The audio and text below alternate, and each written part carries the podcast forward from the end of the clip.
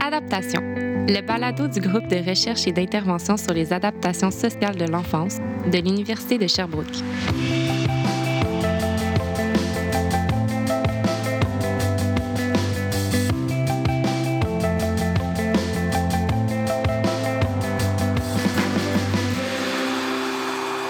Troubles anxieux sont les problèmes de santé mentale les plus courants chez les enfants et les personnes adolescentes au Canada.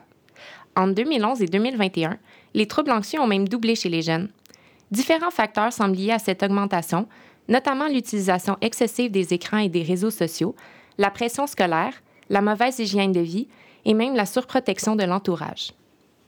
Aujourd'hui, on se demande donc comment réduire et même prévenir les troubles anxieux chez nos jeunes. On en discute avec une spécialiste, Danica Thériault, qui est professeure adjointe au département de psychoéducation de l'Université de Sherbrooke et membre chercheuse régulière du GRISE. Bonjour Danica, merci d'être venue discuter avec nous aujourd'hui. Bonjour, ça me fait plaisir. Danica, tu t'intéresses au sujet de l'anxiété chez les jeunes. C'est un sujet dont on parle beaucoup ces derniers temps, surtout depuis la pandémie. Donc, pour commencer, j'aimerais que tu nous aides à faire la différence entre ce qui est pathologique ou pas. Parce que je pense que ça peut être normal de vivre l'anxiété souvent, mettons, avant les examens importants ou quand on vit un conflit. Donc, peux-tu nous aider à faire la différence entre l'anxiété qui est pathologique et l'anxiété qui ne l'est pas? Absolument. Euh, tu as abordé un point intéressant. C'est sûr qu'il y a plusieurs personnes qui vivent de l'anxiété qui est tout à fait normative, donc euh, qui occasionne pas nécessairement de problème pour la personne. Puis c'est important de faire la distinction entre les deux pour ne pas être inquiet dès qu'on vit un peu d'anxiété, euh, alors que tout le monde en vit, euh, pas nécessairement au quotidien, mais peut en vivre euh, quand même assez fréquemment. Donc, la différence entre les deux, bien, il y a deux aspects intéressants, importants auxquels s'intéresser. Soit le fait que l'anxiété entraîne la détresse chez la personne qui vit avec ces symptômes-là, mais aussi le fait que ça affecte son fonctionnement au quotidien. par exemple, ça peut l'empêcher de faire certaines activités parce qu'elle est trop habitée par cette anxiété-là. Puis, il y a différents facteurs assez concrets qui peuvent nous amener à, voir qu'il s'agit effectivement d'anxiété pathologique. Donc, quand on pense, par exemple, à un enfant ou à un adolescent qui aurait une réaction vraiment exagérée par rapport à la situation à laquelle il est euh, confronté, la nature de cette situation-là, on comprend pas trop pourquoi est-ce qu'il réagit avec autant d'émotions par rapport à cette situation-là. Euh, on peut penser aussi, par exemple, à des enfants ou des adolescents qui sont difficiles à maîtriser. On, les, accompagne là-dedans, on les encadre, on leur offre notre soutien, puis l'anxiété ne diminue jamais. Fait ça, ça peut être un autre signe euh, important à explorer aussi. Euh, puis le fait que ça survient dans plusieurs contextes. Donc, les enfants ou les adolescents qui souffrent d'anxiété qu'on va qualifier de pathologique, mais ça va être souvent observé dans plusieurs contextes. Donc, euh, c'est vraiment ces, deux grands éléments-là, la souffrance puis le fait que ça affecte le fonctionnement auquel il faut s'intéresser pour savoir si euh, c'est normatif ou plutôt pathologique. Puis comment est-ce qu'elle peut se manifester, l'anxiété? Euh, ben, l'anxiété va se manifester de vraiment multiples façons. Donc, on va observer euh, autant au niveau cognitif, comportemental, social, certaines manifestations de l'anxiété. Donc, par exemple, euh, au niveau affectif, bien, on va noter de la peur, parfois de l'irritabilité aussi chez l'adolescent ou l'enfant qui souffre d'anxiété. au niveau cognitif, des ruminations, des inquiétudes qui vont être excessives, qui vont être des enfants qui vont être très, très habités par ces inquiétudes-là. des pensées dévalorisantes aussi, donc des enfants pour qui ça va affecter leur estime de Euh, au niveau comportemental, ben une des manifestations principales, c'est le fait d'éviter certaines situations qui font peur, puis on y reviendra euh, un peu plus tard à cette notion d'évitement-là. Euh, les pleurs chez les plus jeunes enfants aussi vont être une manifestation importante de l'anxiété. Puis euh, au niveau physiologique, évidemment, il va y avoir parfois des, des, symptômes qui vont être observés à ce niveau-là, donc des maux de ventre, des maux de tête, des enfants qui vont se plaindre de nausées aussi dans certains contextes. Puis un autre élément super important dans les manifestations, c'est que pour certains enfants, ça va vraiment s'observer à travers des comportements euh, plus extériorisés. Donc, des enfants qui, par exemple, à l'école, vont s'opposer de manière super importante à la tâche. Puis là, des fois, on associe ça plus à un problème de comportement extériorisé, alors que la base de tout ça, c'est vraiment euh, de l'anxiété qui amène l'enfant à ne pas vouloir se mouiller à travers cette tâche-là de peur de vivre un échec. Donc, euh, il faut toujours être super alerte à qu'est-ce qui explique que cet enfant-là a présentement ce comportement-là. Est-ce que c'est vraiment dû à des problèmes de comportement de nature plus extériorisée ou plutôt dû à l'anxiété? Parce que, bien évidemment, qu'on va intervenir différemment avec cet enfant-là selon euh, quelle est la source de cette problématique-là puis de ces comportements-là. Maintenant, je vais te parler un peu de tes dernières publications qui visaient à dresser un portrait de l'anxiété généralisée chez les élèves du secondaire. Donc, peux-tu nous parler un peu des principaux facteurs de risque individuels qui sont ressortis comme étant associés à un haut niveau de symptômes? Oui, donc on a réalisé une étude là, sur euh, les élèves du secondaire, donc des élèves euh, de la première secondaire jusqu'à la cinquième secondaire dans le cadre du projet d'évaluation justement du programme euh, hors piste. Donc, on a évalué plus de 8000 jeunes. Puis, ce que cette étude-là a permis de mettre en lumière, d'abord, bien, sans grande surprise, hein, que les symptômes dépressifs étaient très fortement corrélés aux symptômes anxieux. c'est souvent quelque chose qu'on observe dans la littérature, les problématiques plus intériorisées qui vont se présenter en comorbidité. Ensuite, un autre facteur important qui a été identifié, c'est le fait d'être une fille. Donc, on sait que euh, l'anxiété est observée de manière euh, beaucoup plus importante chez les filles. On va parler euh, généralement de deux filles pour un garçon, voire un peu plus dans certaines études. Mais au-delà de ça, donc des éléments sur lesquels c'est plus difficile de travailler, là, il y a quand même certains aspects individuels qui ont été identifiés comme étant fortement associés à l'anxiété. Donc, on pense par exemple à la peur du jugement des autres, donc un aspect où, dans le cadre de l'intervention, c'est peut-être plus facile d'aller travailler. Euh, l'attitude négative face aux problèmes, euh, le fait d'être euh, intolérant à l'incertitude, le perfectionnisme. Donc, c'est toutes des caractéristiques individuelles que les adolescents portent qui les placent plus à risque de souffrir de, de symptômes anxieux plus importants par rapport aux autres. Euh, quand tu parles un peu d'intolérance à l'incertitude chez les jeunes, est-ce que selon toi, ça serait important de laisser nos enfants confronter l'adversité afin qu'ils développent leur capacité à mieux y faire face après? Bien, c'est drôle à dire comme ça, là, de dire euh, oui, il faut exposer nos jeunes à un peu plus d'adversité. L'objectif, c'est pas de chercher l'adversité à tout prix. Là. On s'entend que notre rôle comme parents, c'est de protéger nos enfants, nos adolescents. Par contre, c'est vrai que d'être confronté à un certain niveau d'adversité durant l'enfance puis l'adolescence, bien, ça prépare nos jeunes à vivre certains défis auxquels ils seront certainement exposés dans le cadre de leur vie. Là. Donc, euh, comme parents, on a tendance, puis de plus en plus dans la société dans laquelle on vit, à euh, protéger nos enfants à, outrance, puis faire, euh, s'assurer qu'ils sont confrontés à aucune adversité, aucune problématique. Puis c'est là où on les prive peut-être de développer certaines euh, capacités adaptatives. Si on pense par exemple euh, le, problème d'accès aux garderies. Là. Présentement, c'est un problème qui est quand même criant, puis ça, ça amène des changements de garderie parfois euh, pour certains enfants fréquents. Puis il y a des parents qui ça bouleverse vraiment beaucoup le fait de devoir changer son enfant de garderie. C'est sûr que c'est pas idéal, c'est pas ça qu'on va chercher. Mais est-ce que le fait de vivre un changement de garderie comme ça va euh, entraîner des problématiques majeures chez ces, enfants-là? Bien, probablement pas. Donc, euh, il faut apprendre comme parents à tolérer nous-mêmes cette exposition-là à un certain niveau d'adversité. Puis effectivement, je pense que ça peut mieux les préparer à, faire face aux défis euh, ultérieurs, parce qu'il y en aura. on ne pourra pas toujours les protéger contre ces enjeux-là et ces défis-là. Donc, on a parlé un peu des facteurs individuels, mais est-ce qu'il existe aussi un peu des facteurs sociétaux qui ont un impact sur les troubles anxieux?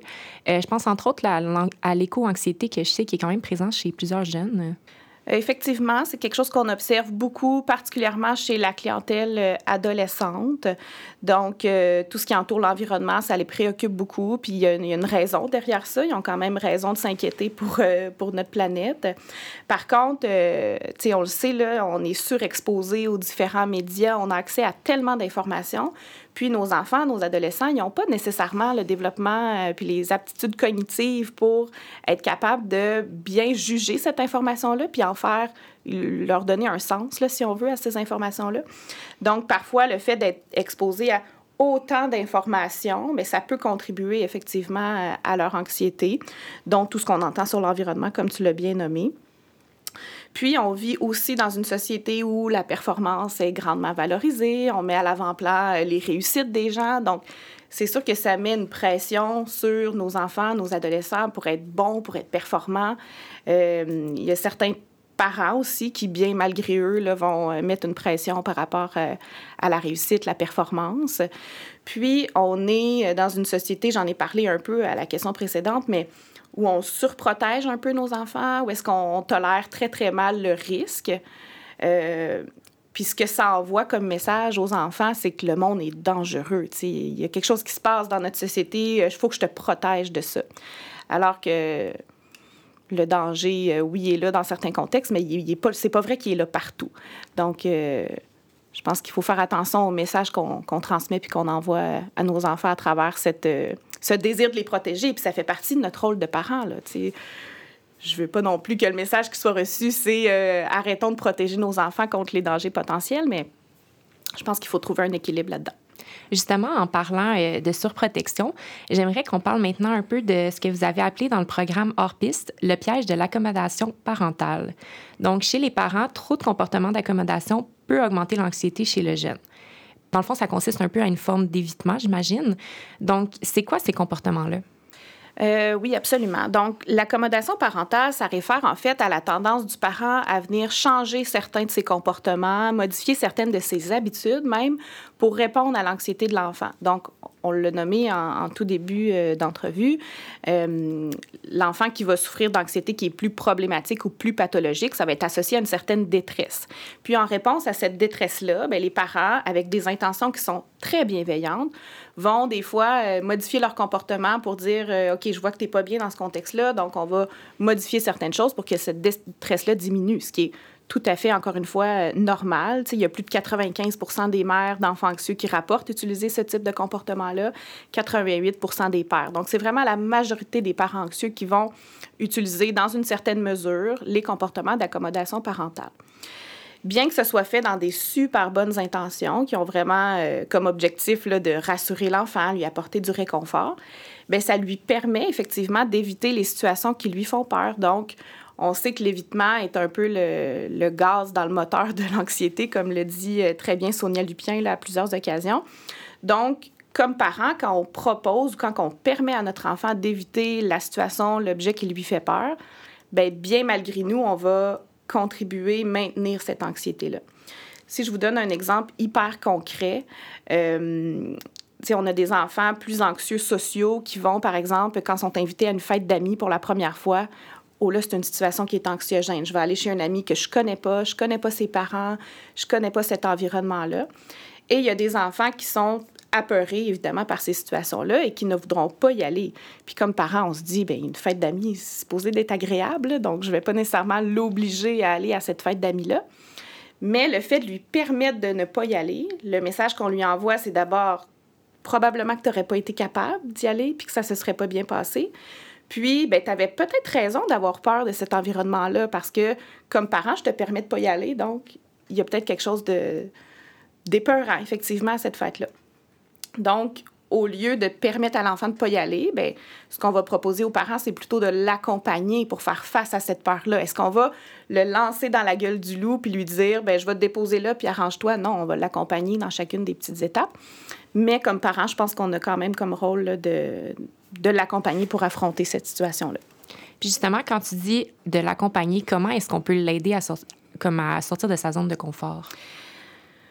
Très bonne question. Euh, dans ce qu'on va recommander dans l'intervention pour les enfants anxieux, c'est effectivement, comme parent, de trouver le bon équilibre entre euh, accommoder à outrance puis lui permettre d'éviter toutes les situations qui lui font peur, puis à l'inverse, le lancer dans ce qui lui fait peur. Donc, euh, on va vraiment y aller par petites étapes. Donc, on va essayer de décortiquer euh, l'objectif qu'on a à travailler avec cet enfant-là à travers des petits pas à travers lesquels l'enfant va vivre plusieurs petites réussites pour éventuellement être capable de le faire. Si j'essaie de vous donner un autre exemple concret, on a parfois euh, des adolescents pour qui les présentations orales à l'école, ça va être très, très, très anxiogène. Donc, euh, ben, on peut le faire à la maison, commencer devant juste euh, papa, maman, les frères, les sœurs, euh, commencer par un tout petit, tout petit exposé pour bien le préparer à ce qu'il devra affronter dans le cadre de, de ses travaux scolaires. De décortiquer les tâches en petites étapes, puis on va y aller une bouchée à la fois, puis je vais t'accompagner là-dedans. Je vais être à côté de toi, on va le faire ensemble. ben, c'est ça qui permet éventuellement de donner la confiance à l'enfant dont ils ont besoin pour faire face à ces situations-là, puis finalement y arriver. Puis après ça, les enfants sont super fiers. Tu sais, si on revient à la fête d'amis, c'est sûr que l'enfant va finir par avoir du plaisir à cette fête-là, puis il va revenir fier de lui, il va revenir content. Puis la prochaine fois qu'il va être exposé à cette situation-là, ben il va avoir la confiance nécessaire pour dire OK, oui, c'est un peu épeurant. Ça ne veut pas dire que la peur va avoir disparu complètement, mais je sais que je suis capable.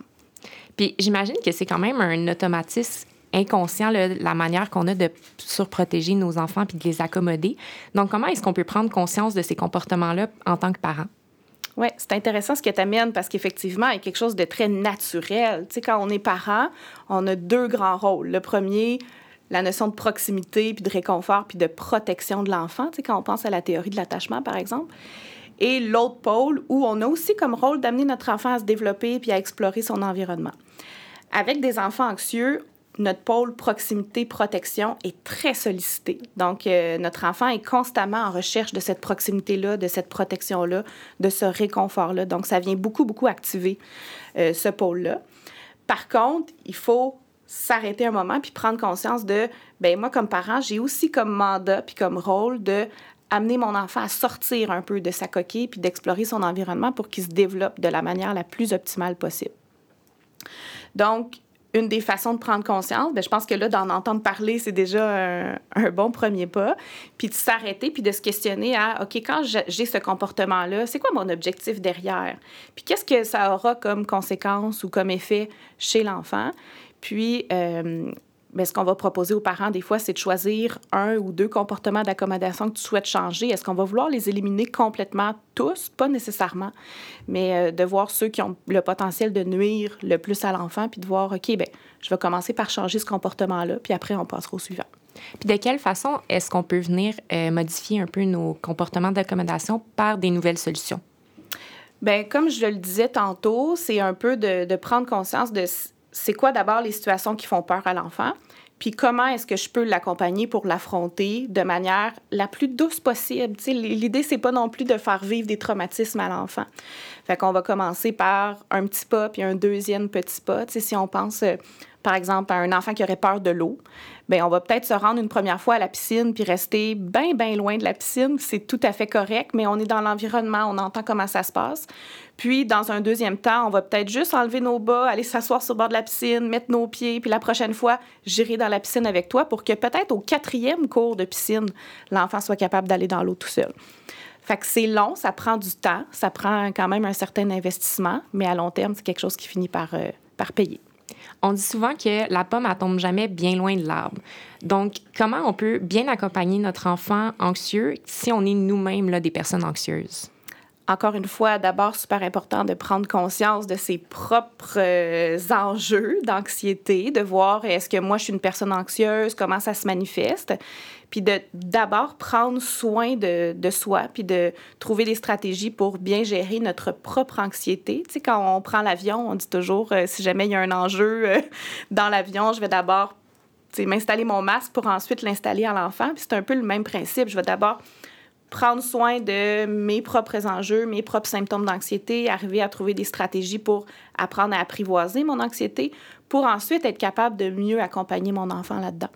Fait que des fois, euh, tu sais, c'est pas... Euh, c'est pas grave de prendre du temps pour soi puis de s'occuper d'abord de soi pour ensuite être un meilleur parent puis être plus disponible pour l'enfant. C'est tout à fait simple, c'est tout à fait normal, même si euh, des fois, quand on est parent, la culpabilité peut embarquer puis tout ça, mais on devient un meilleur parent, en fait. Donc, maintenant, je vais t'amener un peu ailleurs. Tu t'intéresses beaucoup à l'importance des initiatives en prévention de l'anxiété. Donc, peux-tu nous parler un peu de certaines initiatives qui te semblent prometteuses, comme le programme Hors Piste sur lequel tu travailles? Oui, le programme Hors Piste, une euh, initiative là, du Centre RBC d'expertise universitaire en santé mentale ici à l'Université de Sherbrooke, qui est dirigé par la professeure Julie Lane et qui a été mis en place initialement par le professeur Robert Posé.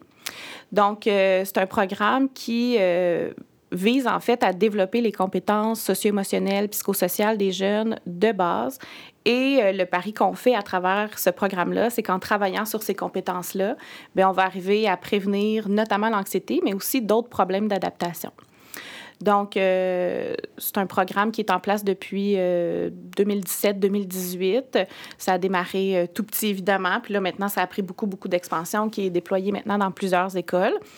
Au départ, c'était une initiative qui visait les jeunes du secondaire, puis avec le temps, il y a un programme pour le primaire qui a été développé aussi pour assurer un continuum aussi à travers les niveaux scolaires. Donc, comment est-ce qu'on peut, du préscolaire jusqu'au secondaire, mieux outiller nos jeunes pour faire face à l'adversité? en proposant une progression des apprentissages à chacune des années, utiliser un langage commun qui reconnaisse d'une année à l'autre aussi. Donc, voilà. Comment est-ce que ça se déroule concrètement, le programme hors dans les écoles? Donc, euh, si je vous parle du programme de prévention universelle, donc qui s'adresse à l'ensemble des élèves, euh, le programme, bon, ben, c'est cinq ateliers par année scolaire. Donc, euh, les élèves, chaque année, sont exposés à cinq ateliers qui visent le développement d'une compétence psychosociale spécifique. Donc, on pense par exemple à la capacité de communiquer, la capacité de résoudre nos conflits, la capacité de, de s'affirmer, d'utiliser notre esprit critique pour, par exemple, juger de ce qu'on voit sur les réseaux sociaux et tout ça. Euh, l'estime de soi, la capacité de gérer son stress, de gérer son anxiété, d'apprendre à reconnaître la différence entre le stress, l'anxiété. Donc, euh, des ateliers qui sont animés par les membres de l'équipe école, donc des intervenants, des intervenantes, des enseignants et des enseignantes. On a même un directeur d'école qui s'implique dans l'animation des ateliers. Euh, puis, on a aussi un volet pour le milieu, donc, euh, ce qu'on souhaite, c'est aussi outiller les membres de l'équipe école pour euh, bien accompagner les élèves qui sont plus anxieux. Donc, on a des formations à leur attention. Puis, un volet parent où on envoie de la documentation à la maison sur euh, les différents ateliers, ce que les, ce que les enfants, les adolescents apprennent dans le cadre de ces ateliers-là. Puis, on a aussi des formations qui leur sont destinées. Donc, les parents peuvent s'inscrire à des formations qui se passent généralement en ligne où euh, ils apprennent à comment moi je peux bien accompagner mon enfant anxieux aussi au quotidien. Fait qu'il y a un volet de prévention qui est universel, mais il y a aussi un volet d'intervention qui est plus spécifique, qui est pour les jeunes, dans le fond, qui ont un problème d'anxiété, euh, ben, qui présentent un besoin particulier là, à ce niveau-là. Donc, comment est-ce que ça fonctionne, ce continuum-là, euh, qui est proposé par le programme de hors-piste? Absolument. Donc, euh, présentement, ce volet-là, est disponible pour les élèves du secondaire et il est en développement euh, pour les élèves du primaire. Donc, une fois que les enfants, mais ben, présentement les adolescents, ils ont été exposés aux ateliers de prévention universelle, si on se rend compte que ces jeunes-là présentent encore certains euh, symptômes anxieux plus importants, qui ont encore certaines problématiques, bien, on peut leur proposer de participer au deuxième volet du programme, qui est le volet d'intervention précoce. Et il y a même depuis deux années maintenant le volet d'intervention spécifique qui est offert directement à travers euh, les CIS CIUS en collaboration avec les milieux scolaires pour euh, aider des jeunes qui auraient des besoins là, encore plus grands. Et ce qui est intéressant de ces volets d'intervention précoce et d'intervention spécifique-là, c'est que oui, il y a des ateliers qui sont offerts aux jeunes, évidemment, mais il y a aussi leurs parents qui participent à l'intervention à travers des rencontres d'un groupe parent pour euh, bien se soutenir aussi là-dedans, puis voir, OK, je suis pas tout seul à vivre avec un enfant qui a ces enjeux-là, puis comment est-ce qu'on peut travailler ensemble pour... Euh, venir pallier là, à ces difficultés-là chez les jeunes. Est-ce que Piste est disponible dans toutes les écoles du Québec? Toutes les écoles du Québec qui souhaitent y avoir accès peuvent euh, et c'est totalement gratuit. Le ministère a même euh, dégagé là, des fonds pour qu'une équipe euh, soit responsable, une équipe qui a vraiment le mandat d'accompagner ces écoles-là dans le déploiement du programme. Donc, euh, un des enjeux qu'on voit souvent en déploiement de programmes de ce type-là, c'est qu'il y a des équipes de recherche qui vont fournir les ressources au milieu scolaire pour implanter, bien évaluer euh, les effets de ce programme-là. Mais quand les équipes de recherche se retirent puis qu'il n'y a plus de ressources pour l'animation de ces euh, ateliers-là, bien souvent les programmes finissent par tomber. Donc, le, le, projet qui a été envisagé dans ce cas-ci, c'est plutôt d'engager une équipe euh, qui est basé au CIS de la Montée-Régissante et qui ont comme mandat d'accompagner les écoles dans le déploiement, mais qui ne vont pas nécessairement venir euh, animer les, les, ateliers dans les classes, mais qui vont trouver avec l'école c'est quoi la meilleure stratégie pour que ce programme-là devienne pérenne dans votre milieu puis que ça reste euh, à long terme. Là. Puis quelles solutions sont proposées dans le programme hors piste? Bien, il y a différentes euh, approches qui sont utilisées. C'est sûr que le fait qu'on travaille à la fois auprès des élèves et des parents et de l'équipe école, bien, on a une approche vraiment qui est globale. Et l'objectif à travers euh, les ateliers du programme, c'est aussi de faire expérimenter différentes stratégies aux élèves parce que c'est pas vrai qu'il y a une stratégie universel qui fonctionne pour tout le monde si on pense par exemple à la gestion du stress et de l'anxiété mais il faut en essayer plusieurs, puis il faut les essayer plusieurs fois pour voir si, ben oui, cette solution, elle fonctionne super bien pour moi, mais peut-être que pour mon voisin, elle fonctionne pas du tout. Donc, l'idée, c'est de les exposer à plusieurs types de stratégies pour qu'ils trouvent la leur, puis qu'ils puissent après ça l'utiliser dans leur quotidien. Donc, euh, pour donner un exemple plus concret, ben on les expose par exemple à la pleine conscience. Donc, pour certains, ça marche, pour certains, ça fonctionne pas, puis c'est tout à fait correct. Mais l'idée, c'est vraiment de, les faire expérimenter plusieurs choses pour qu'ils trouvent euh, ce qui fonctionne pour eux. J'ai une dernière question pour toi.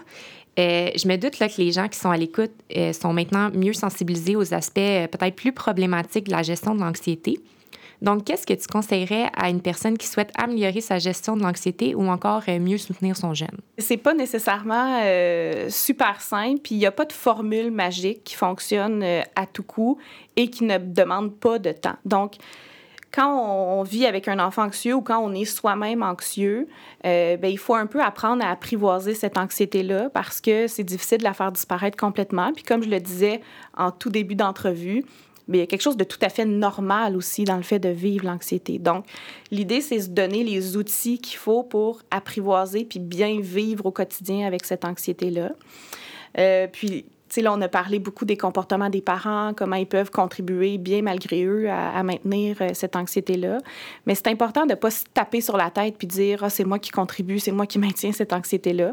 Puis de vraiment juste euh, prendre un pas de recul puis se dire OK, ben à court terme, dans les prochaines semaines, dans les prochains mois, est-ce qu'il y a un comportement que euh, je pourrais travailler, que je pourrais modifier pour mieux accompagner mon enfant puis mieux l'aider?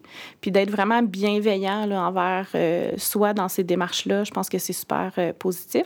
Puis c'est difficile comme parent de trouver le bon équilibre parce que nos enfants parfois sont réellement souffrants puis on, on, veut réduire cette détresse-là puis c'est tout à fait euh, légitime de vouloir diminuer cette détresse-là. Donc cet équilibre-là, il est difficile à trouver. Donc, c'est normal pour un parent de dire puis je sais pas et où la limite, je sais pas euh, jusqu'où aller puis où m'arrêter. C'est sûr que quand on voit la détresse que notre enfant vit par rapport à ça ou quand ça affecte son fonctionnement de manière importante, ben c'est important aussi d'aller se consulter. Il y a des professionnels qui peuvent nous soutenir là-dedans, qui peuvent nous donner un coup de main. Donc il faut pas hésiter non plus à aller chercher de l'aide pour ça. Merci beaucoup Danica d'avoir pris le temps de venir répondre à nos questions aujourd'hui. Ça m'a fait plaisir. Pour en apprendre plus sur la programmation de recherche de Danica Thériault, vous pouvez suivre le lien vers son profil sur le site du Grise dans la description de l'épisode. Si vous voulez en savoir plus sur la programmation de recherche du Grise, rendez-vous sur notre site web au www.grise.ca.